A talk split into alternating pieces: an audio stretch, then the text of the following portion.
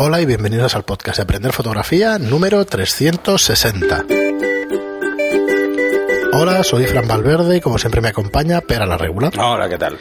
Muy bueno, espera, pues eh, otro capítulo más, en este caso con la serie de cómo afrontar, que ahora desvelaremos de qué es lo que vamos a hablar, pero antes de ello, pues... Bueno, lo van a ver en el título, así que... Eh, sí, pero bueno, pues si alguien que empieza a, a, reproducir las cosas, que ni Dios empieza a reproducir las cosas sin leerte el título. Bueno, a no ser que tengas varios pendientes, te pongas spot y te vayan sí, pero, saltando. Pero bueno. Pues antes de deciros en qué va a consistir el cómo afrontar de hoy, pues recordaros que, que, nos financiamos, financiamos estos podcasts que serán siempre gratuitos, pues de la mano de los cursos que hacemos en aprenderfotografía.online, en la página web, que ya disponemos de 25, 26 cursos, perdón. El último el día 1 de, de cómo utilizar tu fotómetro, y que el día 15 sale el de cómo fotografiar bodegón, en este caso botellas, porque iremos haciendo monográficos o cursos de cómo fotografiar diferentes texturas en bodegón, que es lo que realmente tiene dificultad en un bodegón, aunque yo te diría que la técnica de un bodegón es bastante fácil comparado con la composición de un bodegón. No sé si estás conmigo, pero puede que sí, sí, sí. Yo diría que lo más, más, importante es el tema de la composición, más. de los vamos colores. A, vamos a empezar por lo, por lo básico, que es Mm. cómo iluminar objetos. Porque ¿no? es que hay componer- estilistas de comida, hay estilistas de bodegón, de cómo colocarlo y de tal, que, que es un Bueno, tema luego en- en la complejo. comida hay, hay incluso se utilizan Trucos, hasta sí, sí. productos químicos para, para sí. jugar con el brillo y de, de las cosas, ¿no? Yo me acuerdo de las botellas y eso para que queden brillantes y tal. La, ay, no me sale ahora, no es la gli- glicerina, la glicerina de las burbujas de, para hacer las, No, las bombollas y tal. se ha hecho. Es. Eso se hace incluso en, en moda eh, para simular gotas de agua. Eh, el coger glicerina, la mezclas con agua, ¿vale? Mitad y mitad suele ser suficiente. Sí. Y, y, bueno, lo realmente Pulverizas. importante es el, el difusor de las gotas, que sea más grande, más pequeño, Para que haga el efecto que tú quieras. para ¿no? que la gota sea el tamaño que tú quieres y la distancia a la que lo aplicas. Muy bien, pues es con Esto eso es con lo como, que. como hacer gotelé. Sí. ¿eh? Pues sí, Estucado, verdad. es lo mismo. Sí, Sí, sí. es lo mismo. Conceptualmente. Luego es mucho más difícil de sacar ¿eh? el gotele que, que la glicerina, sí, porque que joder, menuda faena. Menuda faena con el gotele. Muy bien, pues nada, hoy vamos a hacer un programa sobre cómo afrontar la configuración de tu cámara. Sobre todo para aprender. O sea, si lo que queremos es aprender, eh, hay que tener en cuenta algunas cosas. No va a ser muy denso porque no vamos a entrar en modelos de cámaras o opciones, sino que vamos a hablar de conceptos más generales. Lo realmente importante es, para configurar tu cámara, es entender qué estás tocando. Entonces, la primera, el primer consejo es, si no sabes lo que haces, no lo toques. ¿Vale? Pero esto sirve para todo en la vida. Consejo genérico. Es genérico. Si funciona, no lo toques. ¿Eh? Si no funciona, ¿has tocado algo? Es la siguiente pregunta. Esto pasa mucho en los ordenadores y cosas de estas. No, en es todo. es Pero una pregunta bastante recurrente. Entonces, como norma general, eh, la configuración por defecto, la que tiene el fabricante por defecto, suele ser más amplia de lo realmente necesario. En algunos casos. Pero de entrada nos permite pues empezar. Lo primero, lo primero que os diría, eh, de forma genérica, la mayoría de fabricantes, por ejemplo, configuran las cámaras para disparar de entrada en JPEG. Si hacéis un reset a vuestra cámara, sea el modelo que sea, por defecto se va a poner en JPEG. Por defecto. Entonces no va a disparar en RAW. Bueno, Pues eso sería lo primero que hay que tener en, en cuenta. Es lo, lo más importante. Si disparáis alternativamente en RAW y en JPEG, lo típico que tenéis doble tarjeta o no, os gusta grabar el RAW y el JPEG, aseguraros porque la calidad del JPEG que ponen por defecto la mayoría de fabricantes es 10 sobre 12 o 8 sobre 10. No están a la máxima calidad. ¿Eso por qué lo hacen? Eh, puf, eh, probablemente para poder decir en algún sitio que caben más fotos. Es lo que te iba a decir. Eso, si no es marketing, Es una es usabilidad. Decir, oye, estas tarjetas me duran más que. Pues vale. Pero es un poco ridículo. No, Bueno, pero también claro, es visto desde el punto de vista por el tema de las ráfagas. Sí, La ráfaga en JPEG suele aguantar más fotos y cuanta menos calidad tiene en JPEG, más. más, más aguanta, claro. Eh, Un tema de, bu- de buffer, ¿no? Es un tema de buffer, sí. Y en RAW pues suelen aguantar menos fotos. ¿eh? Bueno, no suelen, todas aguantan menos, porque como ocupan mucho más, pues pasa esto. Entonces, lo primero que hay que tener en cuenta es qué cosas tiene por defecto mi cámara que pueden ser perjudiciales para nuestro aprendizaje. Y suelen ser los automatismos, o sea, hay que intentar evitar los automatismos. Pero recomiendas quitarlos todos de entrada. Primero hay que saber cuáles, ¿vale? Por ejemplo, eh, hay alguna serie de automatismos que no tienen todas las cámaras y otros que sí. Hay algunos que son muy genéricos, como por ejemplo el AF. El AF eh, está en el objetivo en casi todas, en algunas no, pero eh, tiene que estar activado. Sí. ¿Mm? Luego, mm, si quiero entender cómo funciona el balance de blancos, pues no lo pondré en automático. Usaré yo el balance de blancos que correspondan cada vez.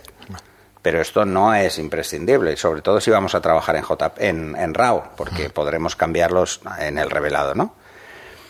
Pero ¿qué es importante? De entrada, normalmente los fabricantes, cuando te entregan tu- la cámara con la configuración por defecto, como decía, las ponen en JPEG, hay que poner RAW, y lo siguiente que hay que tener muy claro son los puntos de enfoque y su precisión. Por defecto dicen todos. Os dejarán seleccionar todos. Pero claro, si mi cámara tiene 40 puntos de enfoque y quiero escoger uno en concreto, voy a tener que mover la rueda o mover el joystick que llevan algunas muchísimo.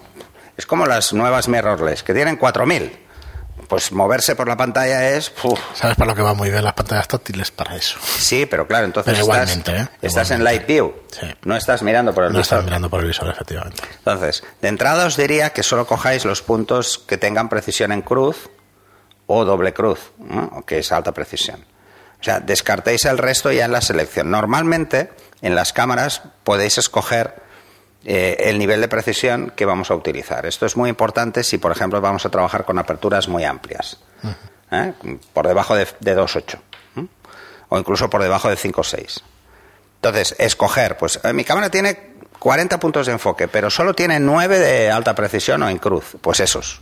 Mm, No es- ya de entrada es quitar cosas que sobran. ¿Vale? Otras cosas que, con las que podéis jugar.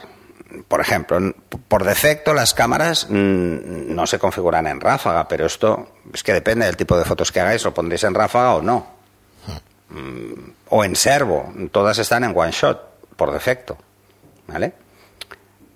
En algunas es una opción de menú, en otras es un botón de selección y en otras es simplemente un- una palanca. En Nikon no es una palanca.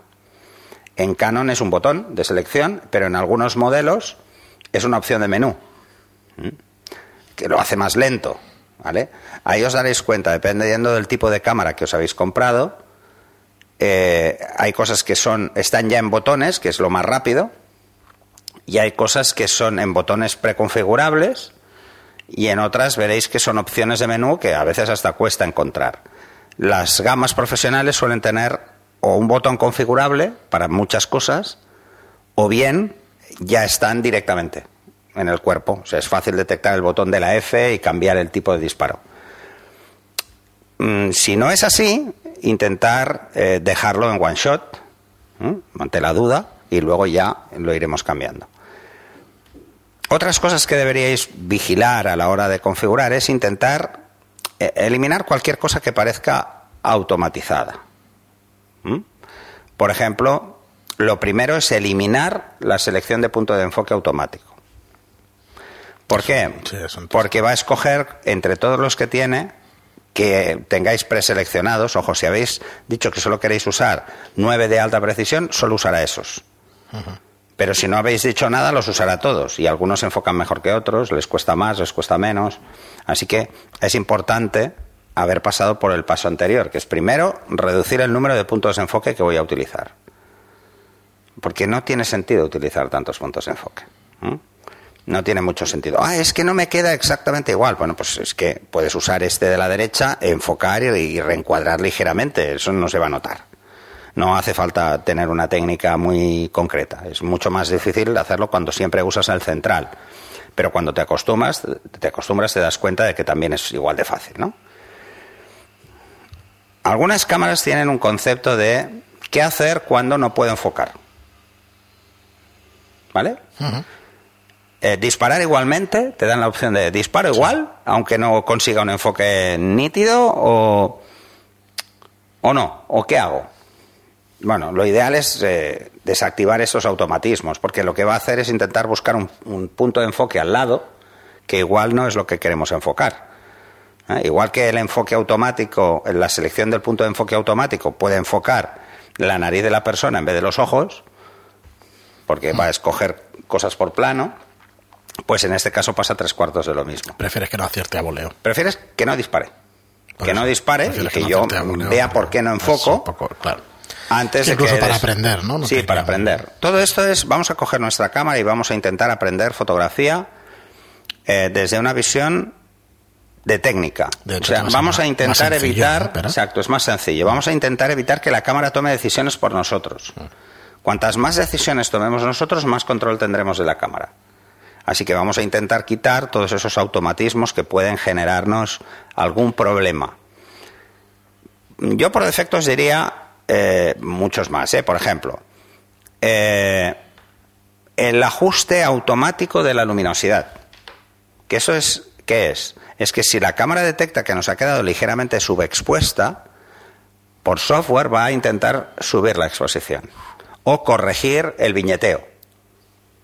Mm, si vais a procesar luego las fotos con el software del fabricante, esto va a servir para algo. Pero si no lo vais a hacer y vais a utilizar Lightroom o Photoshop directamente, con el Camera Raw en ambos casos, eh, no sirve de nada, porque no lo va a ver. ¿Vale? Eliminar, por ejemplo, cosas que pueden retrasar o bien el enfoque o bien la ráfaga. Por ejemplo, hay cosas que retratan la- retrasan la ráfaga aunque no las use. Por ejemplo, la reducción de ruido con, ISOs altos. Aunque no tenga un ISO alto, no esté usando un ISO alto, solo tenerlo activo ya retrasa. Y puede hacer que una ráfaga eh, que puede hacer 10 fotos, pues pase a hacer 8. Pues porque lo aplica cada foto. Porque siempre lo tiene presente, aunque no sea la situación que pasa. En unas cámaras lo hace de forma más liviana y en otras se nota mucho. Entonces, por ejemplo, las reducciones de ruido desactivadas. Las reducciones de la reducción de iluminación periférica, que es esto para eliminar el viñeteo, desactivado. ¿Mm? Porque estas cosas afectan afectan a la velocidad de disparo. ¿Qué más cosas? Hay algunas cámaras, sobre todo las más antiguas, que tienen eh, pueden modificar el delay del disparo. ¿Mm? Pues esto también fuera. Todas estas cosas que, que pueden condicionar el momento del disparo, fuera. O por ejemplo la detección de caras, no la pongáis. O sea, porque, porque hay veces que se identifica claramente una cara, pero si lleva gafas no. Por ejemplo, ¿eh? hay muchas cámaras que fallan cuando te encuentras en esa situación. Eh, así que mejor desactivarlo y decir yo dónde quiero enfocar. Otras cosas que, que es mejor desactivar. Por ejemplo, esto que os decía de cuando eh, la F no es posible, esto, ¿por qué existe este parámetro? Que esto lo explican los manuales, pero eh, ¿qué hacer cuando la F no es posible? ¿Esto para qué sirve? Esto sirve, por ejemplo, cuando estamos utilizando teles largos, por encima de 300 milímetros. Y es que estamos enfocando una cosa que está muy lejos. Entonces, eh, desactivarlo es muy importante porque si algo que está muy lejos no enfoca el motivo y enfoca algo que está justo al lado, lo que está al lado igual está 20 metros más lejos. ¿Mm? Y entonces el foco donde yo quería no está. ¿Eh? Algo pequeño en un encuadre grande, por ejemplo, porque yo qué sé, quiero jugar con, con ese detalle, ¿no? Con focales cortas, da igual, pero con focales largas, no. Entonces, todas estas cosas que son eh, subjetivas o muy asociadas a un tipo de fotografía, pues mejor desactivarlo. Porque entonces así todas las decisiones son nuestras. Entonces lo que hará la cámara es no, no enfocar, no, da- no me dejará disparar si yo estoy en AF. O, por ejemplo, cosas como qué hacer en servo a partir de la segunda foto. Pues la configuración por defecto es prima el disparo al enfoque, en la mayoría de cámaras. Pues no, hay que primar el, el enfoque al disparo. O sea, si no puedes Sí, enfocar es mejor que no dispare Claro. porque te va a quedar una foto fuera de foco y no va a servir de nada. Y así también tú te das cuenta para aprender qué situaciones son las costosas de enfoque, los contraluces y una serie de situaciones que pueden ser importantes. Eh, Bueno, lo primero, para, antes de configurar la cámara, es ponerle bien la correa. Me parece una tontería, pero es verdad. Pero te, te refieres a lo largo y lo corto de Sí, la correa, ¿verdad? sí. Es que no a es ver, importante. El, el ponerse la correa no es trivial. El No, poner no, la no. correa no es trivial. La cámara no se lleva colgando del cuello. Pero en algún momento te la colgarás al cuello. ¿Vale? ¿Por qué no se lleva colgando del cuello? Eh, aunque parece que estén diseñadas para esto, no es verdad, pero ¿por qué se lleva al cuello? O, o por qué eh, cuando la llevas al cuello es importante tener en cuenta cómo midas. La cantidad de correa que tú le pones depende de tu altura. Sí. Si tú le pones mucha, te va a ir dando golpes de- en cualquier sitio. sí. ¿Vale? Entonces, la cámara no debe quedar muy baja. Pero lo realmente importante es cuando la llevas al hombro. La cámara debe quedar a la altura de la cadera. Para que al moverte no vaya pegando bandazos, sino que quede a una altura en la que se puede sujetar con facilidad, incluso doblando el brazo. Si está muy alta, estás incómodo. Si está muy baja, la cámara va a ir dando golpes en el aire, ¿no? Entonces, esto es importante que cada uno se lo ajuste a su medida. Eh, este- estas cosas que pueden parecer muy triviales no lo son. O, por ejemplo, ¿dónde sujetar la correa en función del objetivo que lleve? Si llevo un objetivo corto, puede estar la correa en la cámara. Si llevo un objetivo largo, debe estar en el objetivo, en lo que más pese siempre. ¿Eh? Si voy con un 300, la correa en el objetivo, no en la cámara. Porque si no, vamos a darle viajes, ¿no? Pero bueno, volvamos a la configuración. Eh, todo- todos los parámetros en principio que tengan automatismos es mejor desactivarlo. Una de las cosas que suelen tener las cámaras actuales es el ISO auto. Las cámaras profesionales o no tienen el parámetro o no te lo ponen por defecto, ¿vale? No, lo importante es dejar la cámara al ISO nativo, no en automático, no que escoja el ISO cuando él crea que debe escogerlo. Si no, no vais a aprender, porque la cámara mm, os va a dar bandazos en cuanto a, a exposición, no, no, no lo va a dejar claro. Así que desactivemos el ISO Si me veis en el vídeo es que te voy a dar media sonrisita porque las nuevas mirrorless lo tienen ya de entrada. Sí, sí, todas. Claro, tú sabes más o menos, bueno, pues a mí no me va mal, ¿sabes? Porque bueno, la configuras, tienes hasta 800, tal. Tienes que tener mucho cuidado porque Eh. incluso sabiendo de fotografía se te olvida y disparas a cosas que no quieres disparar. Porque va a su bola la cámara. Va a su entonces- bola. Sí. Eh, vas- sí, va a su bola porque igual tienes una zona que está en Claro, sombra y que y está quieres hacer cogiendo la solo foto y justo te está pillando fuera, porque en el fondo es más luminoso y va a exponer para el fondo, el primer plano te queda al oscuro y si lo hace al revés, igual Tienes que controlar muchísimo y estar muy acostumbrado a disparar así, etcétera, etcétera. Sí, eso es poco- importante. Luego, mm, tener en cuenta es- esos detalles, ¿no? Eh, y eso es un automatismo. Pues ese fuera. Ese mejor desactivarlo, mejor dejarlo en el ISO nativo. Cada cámara tiene el suyo, pero la mayoría es ISO 100. Activar, por ejemplo, la ampliación de ISO. Puede ser interesante, pero no para lo que os pensáis, ¿eh? Eh, sino al revés, sino para poder usar un ISO 50 o poder usar un ISO 100 cuando la cámara empieza en 200. ¿Vale? Sino, bueno, pues para decir, oye, la saturación es anterior, o sea, bajamos el ISO. Eh, puede ser interesante en, en momentos concretos porque necesito ir más rápido. Imaginaros que, que hay mucha luz en una escena y no tengo un filtro de densidad neutra para bajar un paso. Pues es mejor bajar a ISO 50 ¿m? que en- intentar, porque yo quiero una obturación más baja, lo que sea, o porque quiero una apertura más amplia. Entonces eso me va a dejar un poco más de juego. Y si lo pongo en automático, normalmente solo coge el rango mm, corto, por decirlo de alguna forma. ¿eh? Si mi cámara no, no llega al final en máximo ISO, ni llega al mínimo en mínimo ISO, sino que se queda en un rango más pequeño. Y no vamos a aprender nada con un ISO auto. Luego el siguiente consejo sería, ¿quieres aprender fotografía? Pues de entrada la cámara en manual. Mm, Porque todos los ajustes que vas a hacer luego entonces te van a quedar claros. Eh, recordar, ¿eh? son cosas muy concretas. ¿Qué más cosas? Yo os emplazo además a que si tenéis alguna, y ya lo hemos dicho alguna vez, ¿eh? algún parámetro que no tenéis claro para qué sirve, pues lo digáis. Luego muchas cámaras tienen, eh, lo digáis y contestaremos. Luego muchas cámaras tienen lo que se llama en Canon Picture Style y en Nikon no recuerdo cómo se llama, que es el perfil mm, o el matiz del color que le vamos a dar a la foto, por ejemplo. si va a estar más saturados rojos o más saturados verdes. Esto es paisaje, saturar verdes y azules. Si lo ponemos en estándar, pues un fabricante va a saturar rojos, otro amarillos, otro naranjas. Esto depende del fabricante un poco. Lo mismo pasaba antes con las películas, que dependiendo del fabricante, pues tenías unos mejores rojos o unos mejores azules. Pues esto pasa igual con las cámaras digitales, pero es esto el Picture Style, que es el estilo de foto. Entonces, eh, yo lo que os diría es que intentéis partir de, trabajar con el más fiel posible si no vais a trabajar en JPEG. O sea, perdón, si vais a trabajar en JPEG, porque se va a aplicar inmediatamente.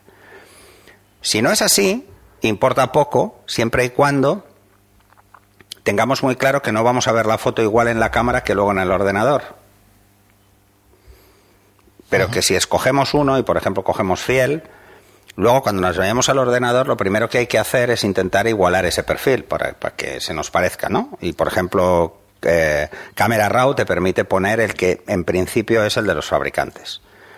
Así que vamos a poner, vamos a quitar el estándar. Vamos a dejar un fiel o un neutro porque no va a saturar nada en particular. Sobre todo porque no nos despiste, ¿eh? más que otra cosa. El siguiente parámetro, por ejemplo, que, sería interesante que miréis, es el tema del brillo de la pantalla LCD. La mayoría están en, en, las cámaras nuevas están en automático. Entonces, ¿qué pasa? Que si yo estoy en una zona con mucha luz, va a subir el brillo para que yo vea algo. Y entonces me va a engañar. Estamos dándole más brillo a una foto, entonces me va a engañar, voy a tener una lectura falsa. No lo pongáis nunca en automático, porque entonces el brillo del LCD variará en función de la luz ambiente. Parece muy cómodo eh, en un móvil, pero en una cámara donde yo miro la foto para ver si me ha quedado bien, hmm. mm, puede ser engañoso, ¿vale? Puede, puede, puedo tener la sensación de que ha quedado bien expuesta y está subexpuesta, es simplemente porque le ha subido el brillo. Basarse en la pantalla tampoco es buena idea, pero claro, al principio lo, hacen, lo hace todo el mundo, esto de mirar la pantalla porque no se entiende el histograma, por mil cosas, ¿no? Si lo que vais a, es a jugar mucho con, esto, por ejemplo, y no tenéis muy claro cómo exponer, pues el otro, el otra cosa que os diría es que en vez de tener el histograma en, luminosidad, lo tengáis en RGB. Ya de entrada, si los canales RGB no os cuadran, probablemente esté mal el balance de blancos. Si lo ponéis en monocromo os daréis cuenta porque ahí el balance de blancos no, no se nota y entonces como no se nota, eh, veréis solo luces y sombras, o sea, se verá todo igual. Pero si lo ponéis en RGB veréis si, por ejemplo, el canal rojo se ha ido demasiado a la derecha cuando no hay cosas que deberían estar ahí, que es el más fácil, ¿eh? que se desvíe. ¿Mm? Le estoy enseñando a Pera que encontraba buscando ¿Ah, las curvas de Picture Control, se llama en, no es que se llame así, pero he encontrado unos valores que te da curvas y todo según las películas antiguas. Sí. Está súper interesante. Puedes tocar las curvas de nivel y poner los ajustes. Bueno, porque piensa que está jugando con el contraste. Es con el contraste y con blanco y negro el y eso. El Style de Canon y el de Nikon, que es el vivido, el estándar, el retrato, lo que juegan es con la cantidad de rojo, verde y azul que se asigna. Sí. Entonces saturan más rojos pues es que suben la saturación de los rojos. Saturation y todo esto. Y te puedes descargar estos ajustes, lo voy a dejar en las notas del programa. Sí. Que lo veáis. En Canon existe uno igual, ¿eh? Seguro. Y además es, puedes editarlo. Está chulo esto. Eh, yo no lo recomiendo mucho, pero puedes editarlo tú, puedes hacerte un picture style propio, personal para ti.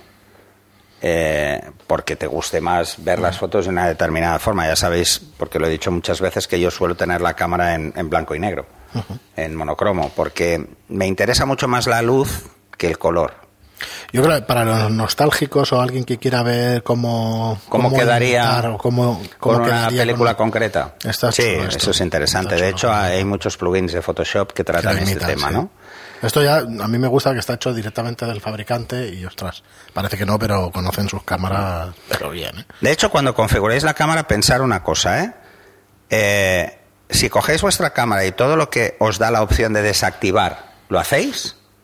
Estaréis trabajando con una cámara eh, tradicional analógica, sí.